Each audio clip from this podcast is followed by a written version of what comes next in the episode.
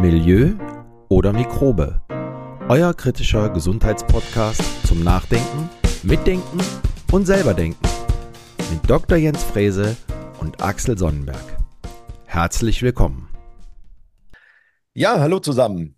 Jens, grüß dich, hallo. Ja, guten Morgen, grüß Gott und moin moin, wie immer. Und ich gucke gerade aus dem Fenster. Wir haben äh, wunderschönes Winterwetter. Ja, das hätten wir uns zu Weihnachten gewünscht. In Köln sehr, sehr selten, dass wir mal 30, 40 Zentimeter Schnee haben. Also heute auf jeden Fall nochmal rausgehen. Auf jeden Fall ganz tolles Wetter, ganz tolle Luft draußen, die Sonne scheint. Ähm, ja, und wir haben uns heute, ich glaube, mal wieder ein ganz, ganz interessantes Thema rausgegriffen. Mm, Worum geht's? Äh, Wir schauen ja immer auf äh, interessante historische Persönlichkeiten und ähm, wir schauen auf interessante Themen, die es in der Vergangenheit gegeben hat, die es aber auch aktuell gibt. Und da können wir ein bisschen was verbinden. Wir haben uns heute mal das Thema Ivermectin rausgegriffen. Äh, warum wir uns das rausgegriffen haben, äh, da kommen wir gleich zu. Aber äh, dazu gab es auch einen Nobelpreis, deshalb äh, haben wir das einfach mal äh, in den Mittelpunkt unserer Episode heute gestellt. Aber, wie ich gerade sagte, es gibt auch eine persönliche Geschichte zu erzählen. Jens, du hast Kontakt damit gehabt. Erzähl uns doch mal deine Geschichte. Ja, ich habe äh, mehrfach Kontakt zu, mit Ivermectin persönlich, direkt, auf direktem Wege gehabt. Nämlich, ich schleppe schon seit etwa, ja, bestimmt 25 Jahren, 20, 25 Jahre, schleppe ich so eine, so eine Hautrötungsgeschichte mit mir herum. Und ich bin bei, ich kann ja nicht sagen, bei wie vielen Experten ich gewesen bin. Ja, und du, du weißt, bei einem Hautarzt, da gibt es immer eine Salbe und dann versucht man das von außen irgendwie zu reparieren. Ich bin ja jemand, der äh, Darm lehrt und Ernährung und so weiter. Und habe das natürlich von der Seite versucht, ja, über Ernährungsumstellung, über Darmsanierung und so weiter. Und nichts hat geklappt. Nichts hat funktioniert. Und dann äh, kommt ja so ein Gewöhnungseffekt, ne? Man gewöhnt sich irgendwie dran und sagt, komm, egal, ähm, ist dann halt so. Und dann steht man wieder vom Spiegel und denkt, hm, vielleicht auch nochmal einen Versuch starten. Und dann habe ich tatsächlich nochmal einen gestartet, jetzt vor, vor anderthalb, zwei Jahren. War bei einem Hautarzt und er hat sich das mal ganz genau mit der Lupe angeschaut und hat dann gesagt, Herr Frese, Sie haben so eine leichte Rosacea. Ich verschreibe Ihnen jetzt mal eine Salbe. Und dann habe ich gedacht, naja, wieder eine Salbe, wunderbar. Ich in die Apotheke und habe zweimal geschluckt, weil die Salbe 40 Euro kostet. Und ähm, habe nicht so genau drauf geguckt. Zu Hause habe ich das Ding mal ausgepackt und habe gedacht, ach, sieh an, sieh an, eine Ivermectin-Salbe. Ivermectin kommt mir doch bekannt vor, da hast du dich doch äh, in der Corona-Pandemie sehr intensiv mit beschäftigt. Und ähm, habe versucht, dieses Thema auch äh, so ein bisschen nach außen zu kehren.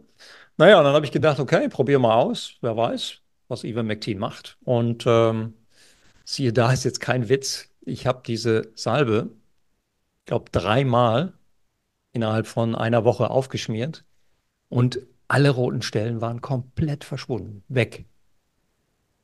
Und ich habe das, glaube ich, noch eine Woche verlängert. Ich habe, glaube ich, noch drei oder vier Portionen eingenommen sozusagen, ja, also auf die Haut geschmiert und siehe da, es ist bis heute, das ist jetzt anderthalb, zwei Jahre her, ist nie wieder was zurückgekommen. Und ich habe dann natürlich mal recherchiert, was hat denn eigentlich Ivermectin gemacht auf der Haut? Und ganz interessant, ich bin dann auf Milben gekommen. Halte ich fest, Milben. Milben können sich einnisten in den Talgdrüsen der Haut. Und man denkt ja, okay, das eigene Immunsystem, das wird dann die, die, diese, diese Mikroben dann irgendwann mal beseitigen, aber die können sich dort so gut verschanzen, die können sich da so gut einnisten, dass die da jahrelang überleben können. Und zwar die, die, ähm, die produzieren sich dann immer wieder nach, ja, und irgendwann wird das Immunsystem praktisch stumpf und äh, ja, reagiert auch nicht mehr darauf, sondern immer wieder mal eine leichte Errötung, ja, das hat man dann gelegentlich wie so ein, naja, wie soll man sagen, wie so ein Mean Meandern, ja, also es geht mal rauf, geht mal runter und äh, manchmal ist es auch ganz weg. Im Sommer hat man es nicht gesehen, weil man ein bisschen braunere Haut hat, aber im Winter tauchen dann diese roten Stellen immer wieder auf. Ähm, nicht wirklich unangenehm, so ein leichter Juckreiz, weil das natürlich immer wieder abheilt. Aber ich war wirklich massiv überrascht, dass das funktioniert. Und dann sind wir auch schon mitten im Thema, denn Ivermectin ist ein, ein, ein Mittel, was mal zufällig gefunden wurde. Und wir wollen ja jetzt mal historisch darauf eingehen, wie ist man eigentlich überhaupt darauf gekommen? Denn es zählt ja heute zu den unentbehrlichen Medikamenten, die die WHO auf ihre Liste genommen hat. Und du hast ja schon erwähnt, Ivermectin, beziehungsweise der, der es gefunden hat oder die Leute, die damit äh, Forschung betrieben haben, es waren ja insgesamt drei am Ende, die dann auch 2015 den Nobelpreis für Ivermectin bekommen haben. Und äh, ja, du hast auch ein bisschen recherchiert, Axel. Geh doch mal ein bisschen drauf ein in die Geschichte tauchen mal ein bisschen in die Geschichte ein, aber bevor wir da eintauchen. Die Geschichte Japans. Die Geschichte Japans, aber bevor wir da eintauchen, äh, kann ich unseren Zuhörerinnen und Zuhörern sagen, also das Hautbild vom Jens ist auf jeden Fall astrein, kann man sagen. Und ähm, wie ein Kinderpopo. Wie ein Kinderpopo, ja. Ähm, ja, aber es ist halt natürlich auch eine emotionale Geschichte für, für Menschen, die halt ähm, äh, sehr starken äh, Rosacea-Befall haben im Gesicht. Ähm, einfach da vielleicht mal äh, hinzuschauen. Gucken wir jetzt mal in die Historie. Äh, und zwar, es äh, gab einen japanischen Forscher. Darf ich noch einen Satz sagen, Axel? Ja, ja, ja klar. Gerne. Diese Geschichte zeigt natürlich auch so ein bisschen, dass unsere Schulmedizin oder unsere Medizin, sagen wir mal besser Medizin, ja, Schulmedizin ist ein Begriff, den tue ich mich schwer mit. Es gibt eine Medizin, die funktioniert, aber dass wir uns viel, viel mehr Gedanken über die Ursachen machen müssen. Wenn wir die Ursache kennen, dann wissen wir doch auch erst, welche Therapieoption Sinn macht. Das ist wieder so ein Beispiel. Also wenn man die Ursache gekannt hätte oder wenn ein Hautarzt oder so mir die Ursache mal erklärt hätte, dann hätte man ja auch darüber nachdenken können, was eventuell helfen könnte. Ja, und vor allen Dingen wäre man dann wahrscheinlich auch viel früher äh, auf äh, so ein Ergebnis bekommen, dass du jetzt in äh, zwei Wochen erreicht hast ähm, und äh, hättest 25 äh, Jahre äh, weniger Leid in Anführungszeichen gehabt. Ähm, deshalb, also unser Podcast trägt dazu bei, immer mal hinzuschauen und äh, genauer nach den Ur Ursachen zu forschen. Jetzt aber äh, ein Exkurs äh, in die Historie. 1974 äh, hat ein japanischer Forscher, Satoshi Omura, äh, hat quasi in, zufällig in einer Bodenprobe äh, die äh, Wirkstoffe äh, entdeckt oder, oder äh, sagen wir mal so, er hat, er hat äh, ähm, eine Idee gehabt, äh, was es sein könnte und hatte damals äh, diese Proben an einen, an seinen Kollegen geschickt in Amerika, William Campbell, der damals für die Firma Merck gearbeitet hat. Und der hat sich diese Proben mal genauer angeschaut und äh, hat äh, Studien gemacht, auch klinische Studien. Seit äh, 1981 gingen klinische Studien los und kurz danach wurde äh, dieses äh, Mittel Ivermectin, äh, das hieß früher erst ein bisschen anders, Avermectin, wurde für im Veterinärbereich eingesetzt. Man hat, man hat rausgefunden, dass diese dieses Mittel äh, gegen Würmer wirkt in einem ersten, in der ersten Studie. Und äh, zwar wird äh, der Energiestoffwechsel der Würmer, der Parasiten halt gehemmt. Und dadurch konnten im Veterinärbereich, gerade im Bereich von Hunden und Pferden, äh, erreicht werden, dass diese von Würmern befreit wurden. Kleine Einschubachse. Deshalb wurde ja auch in der Corona-Pandemie Ivermectin als äh, Wurmmittel für Pferde verunglimpft. Ja, da gab es ja ganze Kampagnen gegen dieses Medikament. Und was man natürlich verschwiegen hat, ist, dass es 1987 auch für den Menschen zugelassen wurde, ne, für eine bestimmte Erkrankung, wo die WHO schon viele Jahre nach einer Lösung gesucht hat, nämlich gegen die sogenannte Flusskrankheit oder auch international River Blindness. Richtig, genau. Und ähm, 1987, du hast es gerade gesagt, ähm, äh, wurde ein Medikament zugelassen mit dem Wirkstoff. Und zwar Mectizan hieß das Mittel. Und ähm, das war so erfolgreich. Ähm, und damals ähm, äh, hat das sehr hohe Wellen geschlagen, gerade in äh, damals in Entwicklungsländern, gerade Afrika, äh, Südamerika ähm, wurde das äh, sehr viel eingesetzt, äh, mit großem Erfolg eingesetzt. Und ähm, der damalige Vorstandsvorsitzende der Firma Merck hat dieses Mittel der Weltgemeinschaft kostenlos zur Verfügung gestellt. Also es war damals schon sehr bemerkenswert. Und äh, heute, noch heute, äh, gibt Weißt du, es, was er gesagt hat? ja, ergänze, ja klar. It's, it's for the people, not for the profit. Würde das heute auch noch einer machen? ist eine gute Frage. So auch so als, ähm, als kleiner Teaser für unsere Zuhörerinnen und Zuhörer. Wir gehen ja weiter. Und äh, was der äh, Jens gerade als Zitat gesagt hat, ähm, bezüglich des Profits, würde das heute einer machen. Ähm, wir kommen gerade nachher nochmal auf ein paar Studien zu sprechen. Wir kommen auch nochmal auf die Politik zu sprechen in unserem Podcast.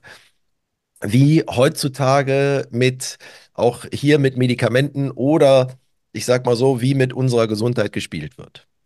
Ähm, noch heute äh, habe ich äh, recherchiert, gibt es äh, weltweit 30 Millionen Menschen, die äh, mit, äh, mit der Flusskrankheit, also mit dem Erreger der Flusskrankheit infiziert sind. Und äh, gerade diese Flussblindheit ähm, führt, also die Erreger führen bei äh, 10% der infizierten Menschen äh, zur absoluten Blindheit und diese Blindheit ist auch irreversibel. Ja. Das heißt also, dieses Medikament Ivermectin ist, äh, wie du es gerade gesagt hast, äh, ganz am Anfang ein unentbehrliches Medikament. So wird es auch von der WHO ja bezeichnet. Und ähm, das zeigt das ja auch, äh, dass viele Menschenleben damit äh, gerettet werden können.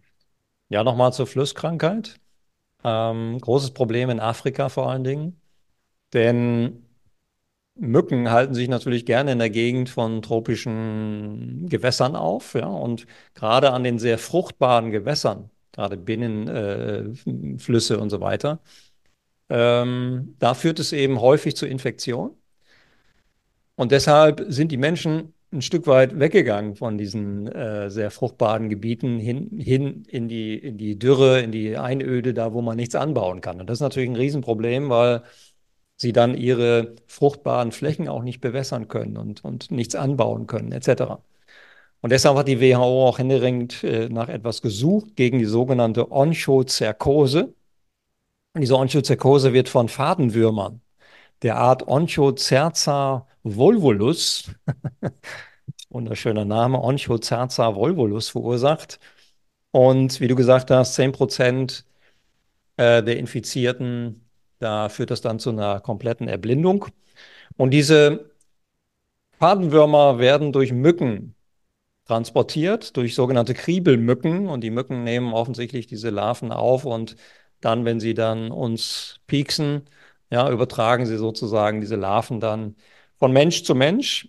Und diese Larven können dann unglaublich lange Lebensdauer haben, nämlich bis zu 17 Jahren habe ich nachgelesen. Und ähm, die ja, die fühlen sich unheimlich wohl in unserem Bindegewebe. Ja, und da überleben sie jahrelang, wenn es dann zu einer Infektion kommt, also wenn die praktisch dann dominant werden, dann hat das eben, wie wir gerade gesagt haben, sehr, sehr gravierende Auswirkungen.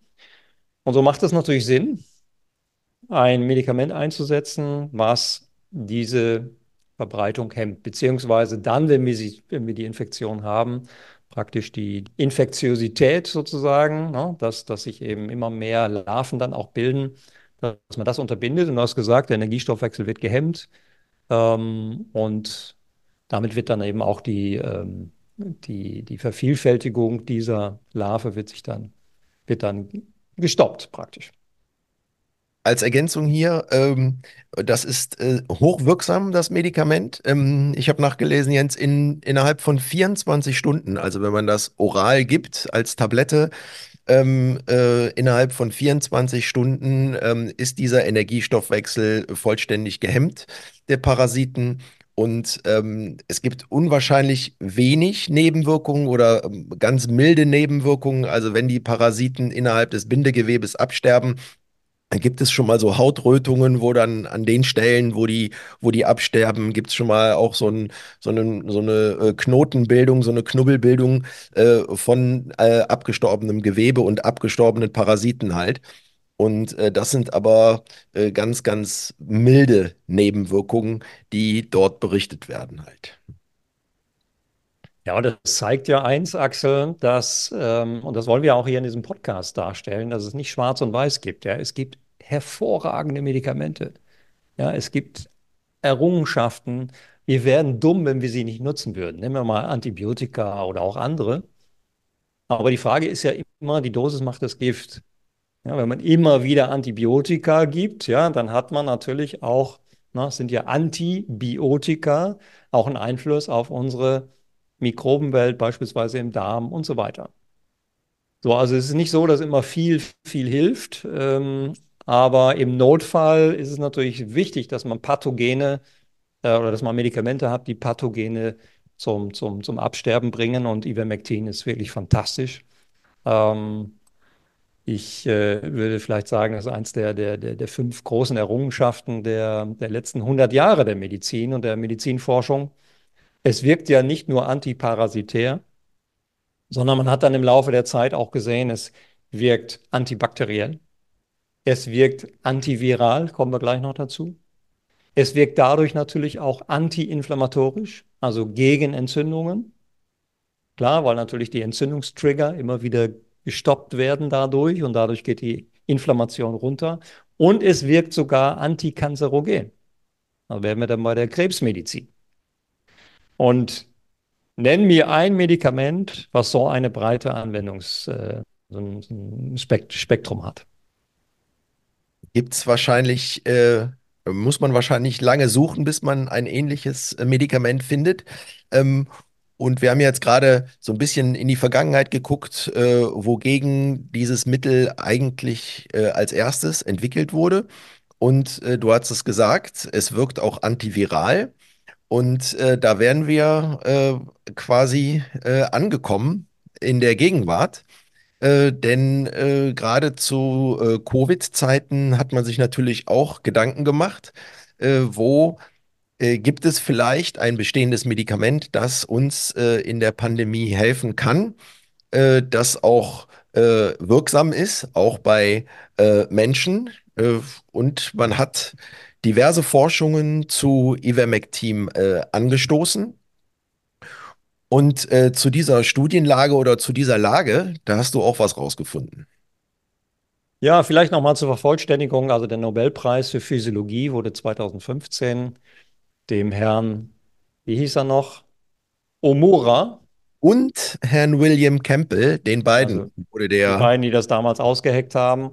Genau. Äh, und eine Amerikanerin war noch dabei, die hat auch in dem Zusammenhang irgendwas erforscht. Ich bin nicht ganz sicher, was es war, aber zu dritt haben sie dann diesen Nobelpreis bekommen. Und das meiner Meinung nach absolut zu Recht.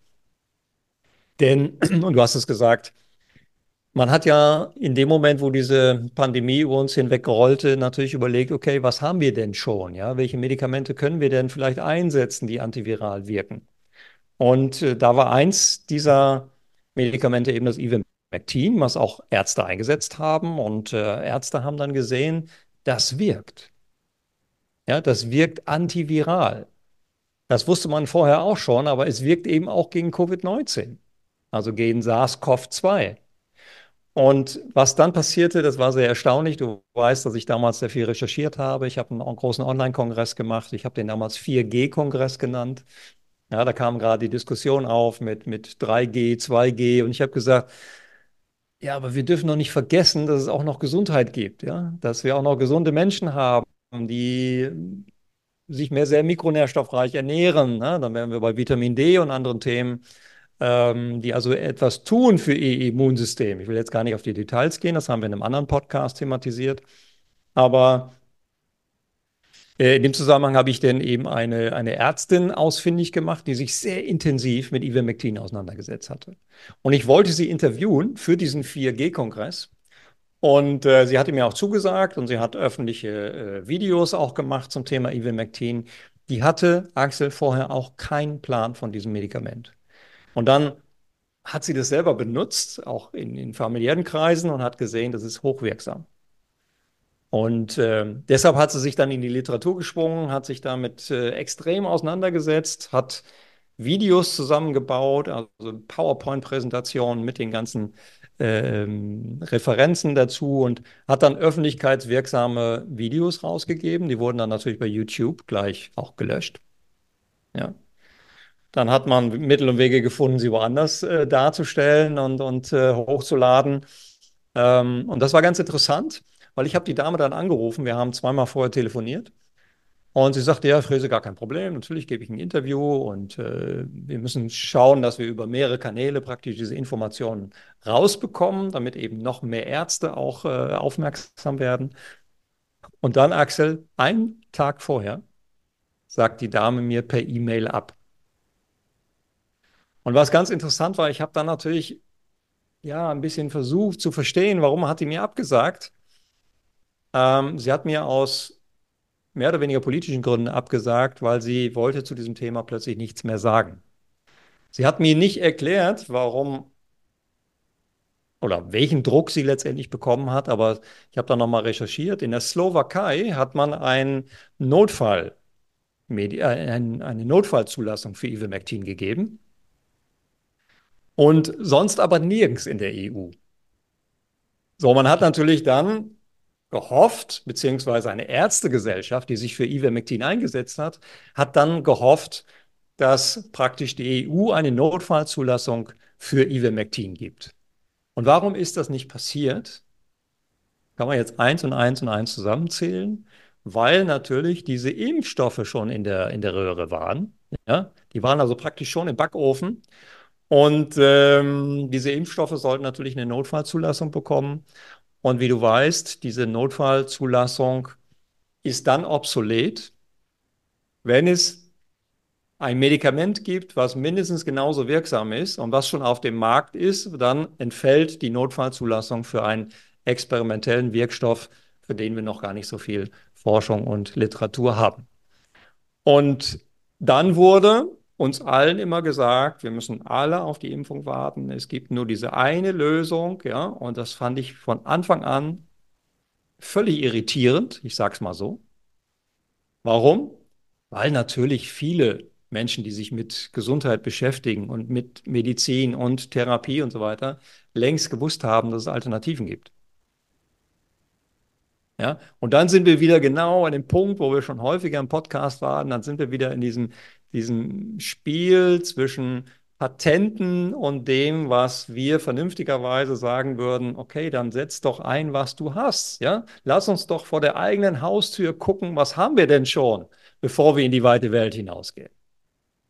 Ja. ja? Und da kamen dann eben auch Öffentliche Protokolle wurden äh, ins, ins, Netz gestellt. Da gab es eine Gruppe, die hieß FLCCC. Ähm, die hat, ja, das, das kam aus den USA, da haben sich einige Ärzte äh, für, für Ivermectin auch interessiert. Und die haben dann unter anderem äh, Ärzte wieder in Südamerika auch informiert und auch in Afrika. Und da hat man das sehr, sehr flächendeckend eingesetzt. Und das ist wirklich unglaublich. Ich habe das damals auch äh, in meinem Immunschutzguide öffentlich gemacht, dass überall da, Axel, wo man Ivermectin regional eingesetzt hat, da wurde nach einer bestimmten Verzögerungszeit ging die Mortalitätsrate dramatisch runter. Das waren dann Länder, die nicht sofort Zugang zu diesen neuen Impfstoffen hatten.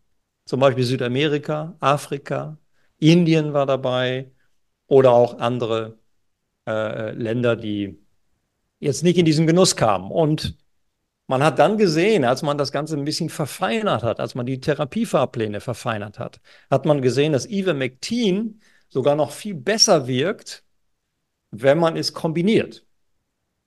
Wenn man es kombiniert mit bestimmten Mikronährstoffen, wie zum Beispiel, wir haben ja in unserer Podcast-Sendung über das Immunsystem, haben wir über Zink gesprochen, über Vitamin C, über das böse Vitamin D, über Quercetin, über Melatonin, alle Substanzen, die äh, beitragen können, das Immunsystem, ich sag mal ganz flapsig, scharf zu stellen und äh, damit natürlich ein Medikament synergistisch, ja, wie soll man sagen, synergistisch äh, Anschub geben, ja, dass ein Medikament besser funktioniert. Und da will ich nochmal sagen, das wird aus meiner Sicht auch die Zukunft sein müssen.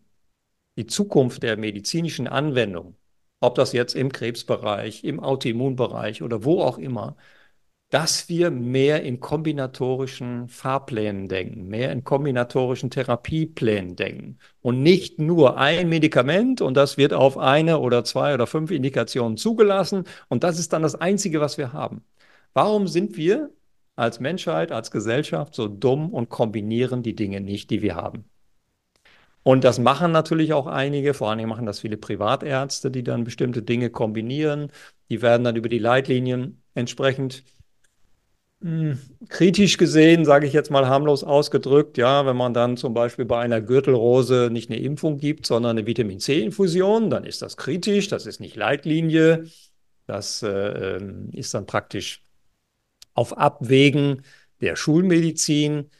Und ja, was ich dann immer darüber denke, ist, denk, Warum haben wir denn überhaupt diese Leitlinien? Da müssen wir auch noch mal über den, den, den Arztberuf vielleicht auch noch mal eine Podcast-Sendung machen, ja, um noch mal deutlich zu machen, ja, Hippokrates-Eid, dann sind wir wieder bei der Historie, ähm, die, die freie Entscheidung, freie Therapieentscheidung und so weiter. Ist das heute eigentlich wirklich noch so? Ist der Arzt in seiner Therapieentscheidung eigentlich noch wirklich frei? Fragezeichen. Aber das ist jetzt ein anderes Thema. Ich würde sagen, das thematisieren wir in einer der nächsten Podcast-Sendungen mal. Das nehmen wir mal auf. Auf jeden Fall. Ähm, lass mich hier gerade noch mal ganz kurz was ergänzen. Ähm, äh, zum Einsatz von äh, Ivermectin während äh, der Covid-Zeit. Ähm, es gibt vom Deutschen Bundestag äh, die sogenannte DIP, die Dokumentations- und Informationssystem für Parlamentsmaterialien. Ich weiß nicht, ob du die kennst. Ähm, da werden alle, äh, da werden auch aus dem äh, Deutschen Bundestag alle, alle Reden mitgeschrieben und die sind halt alle offiziell äh, für jeden zugänglich im äh, Internet recherchierbar und nachlesbar. Und äh, da gibt es sehr bemerkenswert, äh, fand ich das. Ähm, und zwar, das gibt eine schriftliche Anfrage im Bundestag äh, zum Einsatz des Arzneimittels Ivermectin zur Therapie von Covid-19. Und äh, diese schriftliche Anfrage ist vom 23.04.2021. Und da heißt es, ähm, äh, da hat man auch darüber diskutiert. Und ähm, ich will es nur mal zitieren. Ähm, man hat dort einen Immunologen äh, zitiert oder der hat irgendwas gesagt und jetzt kommt das Zitat. Laut der Aus Aussage des Immunologen Dr. Peter Schleicher ist es völlig unverständlich, dass es in Deutschland keine Freigabe für Corona-Erkrankte gibt, womit tausende Tote weniger zu beklagen wären. Ähm, da geht es gerade um Ivermectin. Mhm. Also so viel dazu. Und das ist, äh, wie gesagt, im Deutschen Bundestag offiziell dokumentiert. Also von daher. Äh, Alles äh, für jeden nachlesbar, ne? Für jeden nachlesbar. Ja. Und äh, da sind auch äh, noch, ich werde es äh, in den Shownotes verlinken, da sind auch einige Links noch dabei, wo man, wo man dieses, diese, diese Anfrage auch ähm, offiziell nachlesen kann.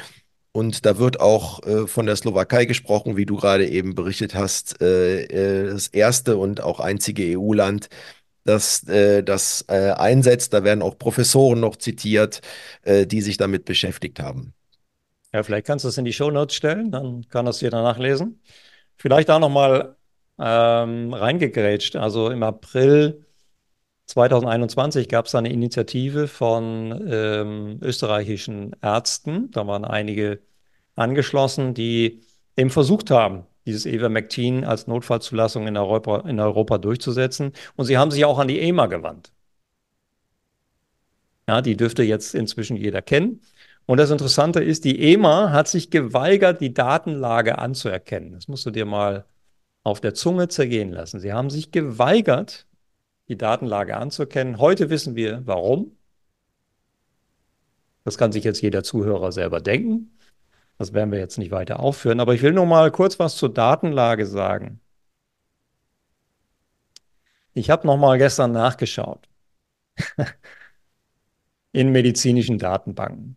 Es gab von 2021 bis heute 2024 nur in Anführungsstrichen 1886 Publikationen zu Ivermectin. Und halte ich fest, in den 20 Tagen des diesjährigen, äh, äh, des diesjährigen Kalenders gibt es auch in Anführungsstrichen nur 50 neue Publikationen zu Ivermectin. Also jeder, der behauptet, es gäbe keine Forschung, es gäbe keine Studien, der hat ein, ein, ein, ein Bias, nennt man das in der Wissenschaft. Ja, der guckt eben auf die Wissenschaft sehr selektiv und er pickt sich, ich nenne das immer Cherry-Picking Science, der pickt sich also nur die Wissenschaft raus. Ich will jetzt gar keine Namen nennen, aber da gibt es einige Politiker, die machen das ganz, ganz gezielt, weil sie genau wissen, Axel, dass 95 Prozent der Bevölkerung das nicht nachforscht. Ja, weil sie selber vielleicht nicht akademisch ausgebildet sind oder keine akademische, kein akademisches Interesse haben, keine Referenzen brauchen und so weiter, sondern glauben, was auf Wahlplakaten steht. Ja, das ist für mich sowieso immer so phänomenal, dass man Millionen ausgibt, ja, für Wahlkampagnen. Und ich frage mich jedes Mal, wenn ich mit einem Auto an diesen Wahlplakaten vorbeifahre, wer lässt sich von solchen dummen Sprüchen auf den Wahlplakaten beeinflussen? Wer ist das? Ja, leider vielleicht viel zu viele. Ähm, aber lass uns noch mal ganz kurz bei der Studienlage bleiben, ähm, äh, weil du gesagt hast, wie viele Publikationen es da auch gibt. Deshalb, also äh, nur für unsere Zuhörerinnen und Zuhörer ähm, in der Literatur oder auch im Internet ähm, wir haben natürlich auch recherchiert, da gibt es natürlich auch ähm, äh, viele Menschen oder viele Studienlagen oder viele Artikel, die sagen, dass Ivermectin halt äh, nicht wirkt oder dass die, dass es halt, äh, wenn es so hoch dosiert äh, oder zu hoch dosiert ist, dass es ganz schwere Nebenwirkungen gibt und und und. Und ähm, Deshalb haben wir ja auch unseren Podcast, dass wir sagen, ey, pass auf, wir äh, recherchieren für euch äh, die rechte und auch die linke Seite. Also nicht nur immer dieses Schwarz-Weiß.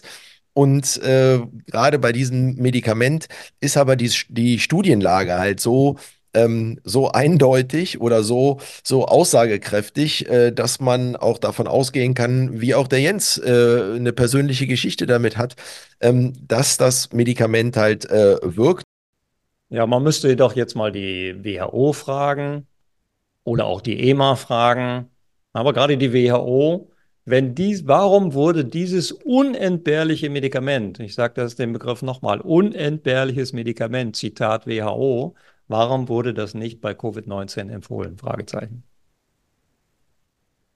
Ja, und dann sind wir beim Thema WHO und bei Interessen und bei ähm, ja, Dingen, die ja in, vor zwei, drei, vier Jahren als Verschwörungstheorien äh, bezeichnet wurden. Man musste ja nur mal im Freundeskreis darüber diskutieren und die, die Frage stellen, wie wird denn eigentlich so eine WHO finanziert? Und vor der Pandemie, Axel, ich in meiner grenzenlosen Navi Naivität habe ja gedacht, das wäre irgendwie paritätisch zusammengesetzt. Ja, also Deutschland zahlt XY, je nachdem, wie viele Einwohner wir haben. China wahrscheinlich ein bisschen mehr, weil die ein paar mehr Einwohner haben. Indien wahrscheinlich auch viele und so weiter. So habe ich gedacht, bis ich mir dann in der Pandemie die Zahlen mal angeschaut habe. Und vielleicht für unsere Zuhörer hier gar nicht so uninteressant, sich die aktuellen Zahlen nochmal vor Augen zu führen. Von den 7,5 Milliarden Zuwendungen an die WHO sind nur 1,5 Milliarden von den 194 Mitgliedstaaten paritätisch eingezahlt. Ja, das geht nach Bruttoinlandsprodukt und je nachdem, welches Bruttoinlandsprodukt man hat, umso mehr muss man praktisch hier einzahlen. Also weniger als ein Viertel wird finanziert über dieses, was ich vor vier Jahren gedacht habe, wäre der Normalfall und wäre die Finanzierungsgrundlage ähm, Pustekuchen. Sechs Milliarden sind freiwillige Spenden von Staaten und privaten Organisationen. So, also nicht nur Stiftungen. Aber eine Stiftung, die müssen wir natürlich erwähnen, das ist die, der, der zweitgrößte Spender, private Spender, das ist eben die Bill und Melinda Gates Foundation, die von, halte ich fest, von 2016 bis 2023 2,4 Milliarden US-Dollar gestiftet hat. So, Axel, jetzt erklär du mir bitte, warum eine solche private Stiftung so massiv die WHO unterstützt. Können wir dann noch von, von einer äh, unabhängigen Organisation sprechen? Fragezeichen. Das ist auf jeden Fall eine interessante Frage, der wir auf jeden Fall in einem, in einem eigenen Podcast mal nachgehen sollten. Wie werden solche Organisationen finanziert? Wo gibt es welche Interessen? Ähm, ich glaube, da gibt es auch noch mehr Beispiele äh, als die WHO, die, äh, wo Interessens, wo verschiedene Interessenslagen äh, eine Rolle spielen, die vielleicht aus unserem Gesichtspunkt nicht immer vielleicht ja so sind, wie sie vielleicht sein sollten im Sinne der Gesundheit. Das hatten wir schon eben. Genau, das müssen wir vielleicht noch mal ganz klar sagen. Wir müssen uns immer die Frage stellen, geht es hier um Gesundheit oder geht es hier um Geschäft? Und vielleicht geht es hier um das Geschäft mit der Krankheit, nicht mit der Gesundheit. Ja, auch das vielleicht nochmal thematisiert. Und das ist, glaube ich, in der Corona-Pandemie sehr, sehr deutlich gewesen, wie die Interessenslage ist.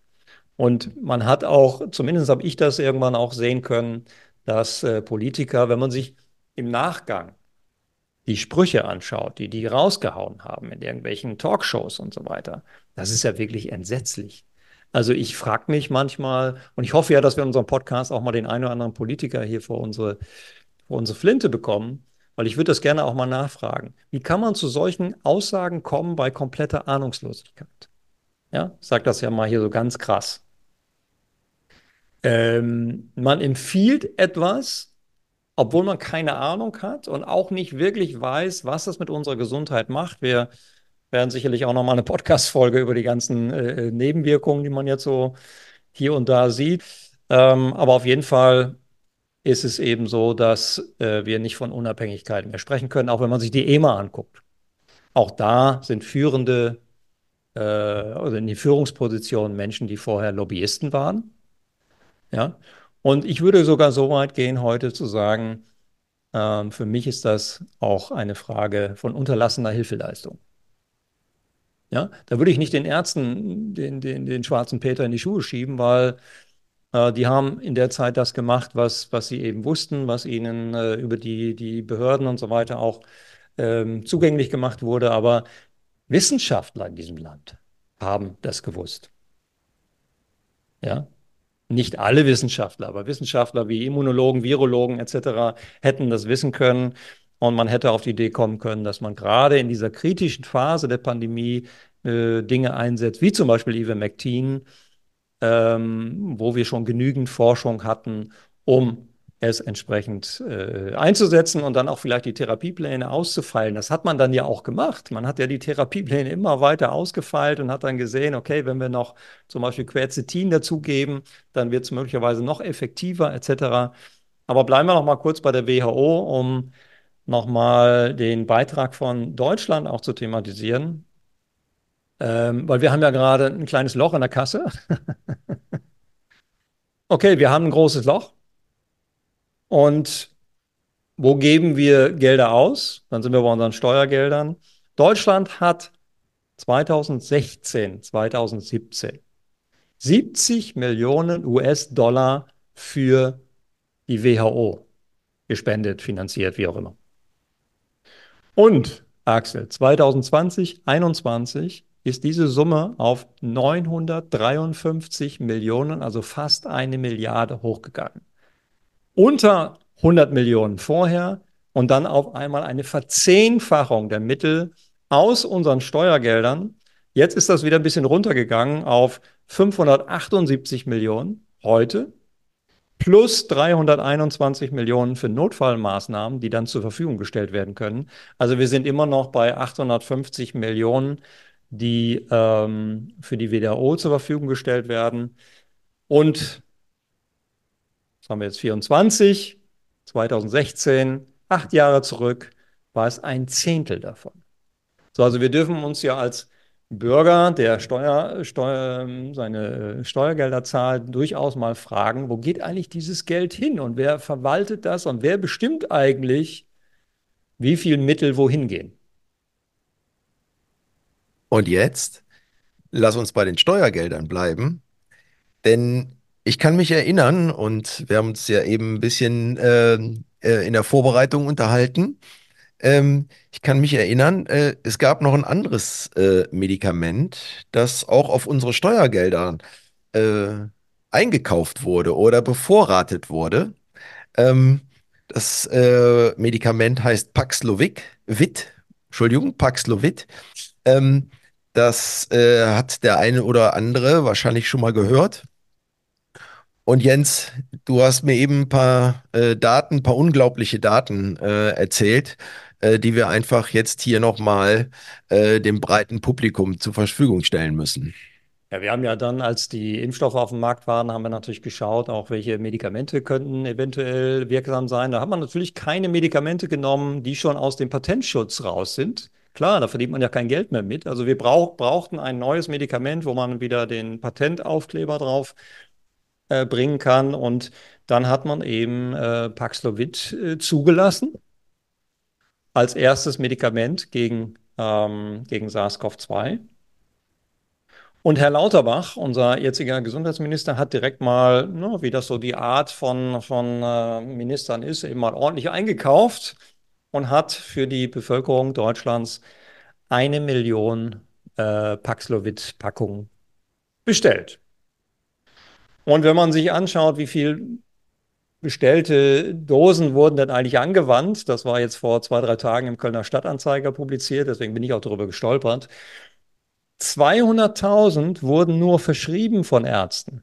Und halte ich fest, Axel, 800.000 haben ihr Verfallsdatum überschritten, müssen also auf Plattdeutsch gesagt jetzt entsorgt werden. 800.000 Medikamente bezahlt mit deutschem Steuergeld müssen jetzt entsorgt werden. Und das ist ja auch wiederum nichts Neues.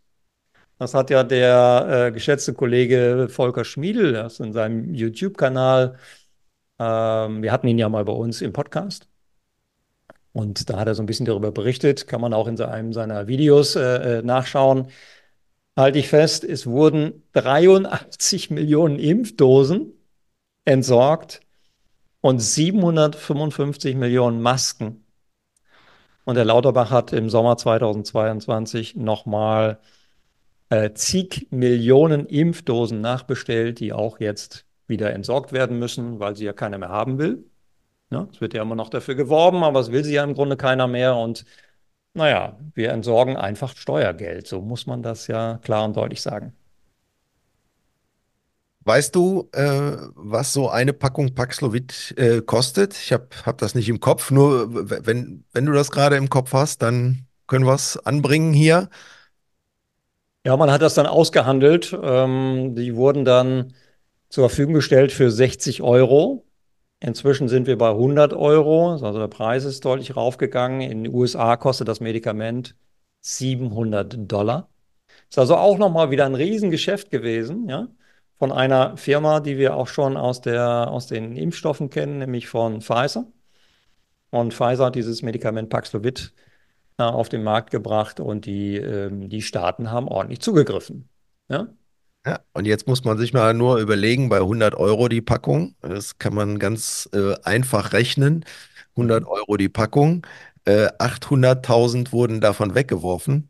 Da mhm. kann man sich vorstellen, 80 Millionen Euro wurden quasi in den Sand gesetzt. Und für die Entsorgung muss ja auch noch Geld bezahlt werden, weil Medikamente halt nicht einfach so entsorgt werden können. Es muss eine Spezialentsorgung geben. Die ganzen äh, Verpackungen, äh, die ganzen Alu-Einbindungen von den Tabletten, die müssen da auch spezial entsorgt werden. Ähm, kostet wahrscheinlich den Steuerzahler auch nochmal den ein oder anderen Euro. Genau, und wir haben ja leere Kassen, wir haben kein Geld, wir haben ein Riesenloch, was jetzt gestopft werden muss. Ja, da wird jetzt überall natürlich gespart. Der Rotstift ist jetzt äh, sehr fleißig. Ja, was soll ich dazu sagen?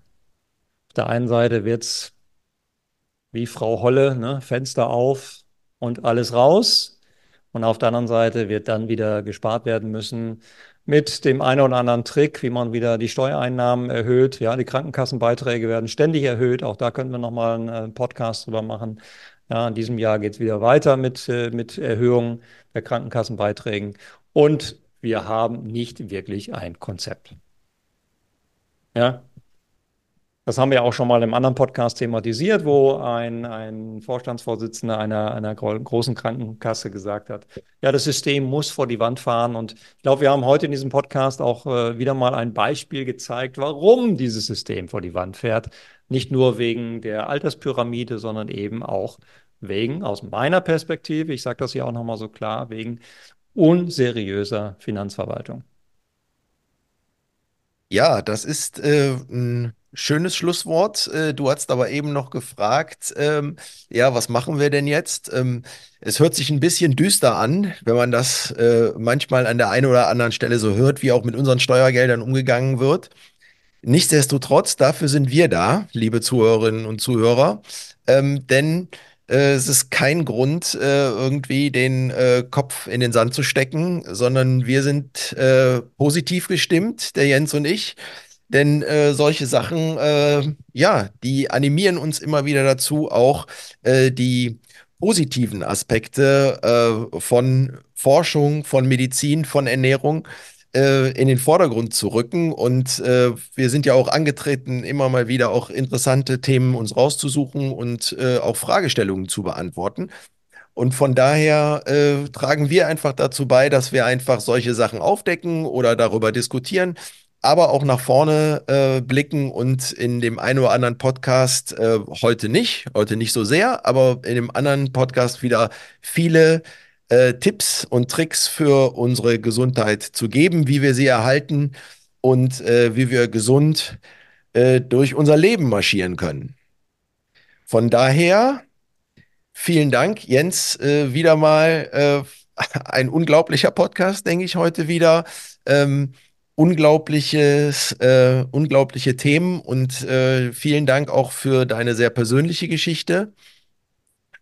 Ich hoffe, euch da draußen hat es äh, auch wieder viel Spaß gemacht und ihr konntet auch wieder einiges mitnehmen. Vielen Dank, Jens. Vielen Dank an dich und bis zum nächsten Mal. Macht's gut. Bis, bis dann. Bis nächsten Montag. Bis nächsten Montag. Macht's gut. Ciao, ciao. Bye, bye. Das war Milieu oder Mikrobe. Euer kritischer Gesundheitspodcast. Vielen Dank und bis zum nächsten Mal.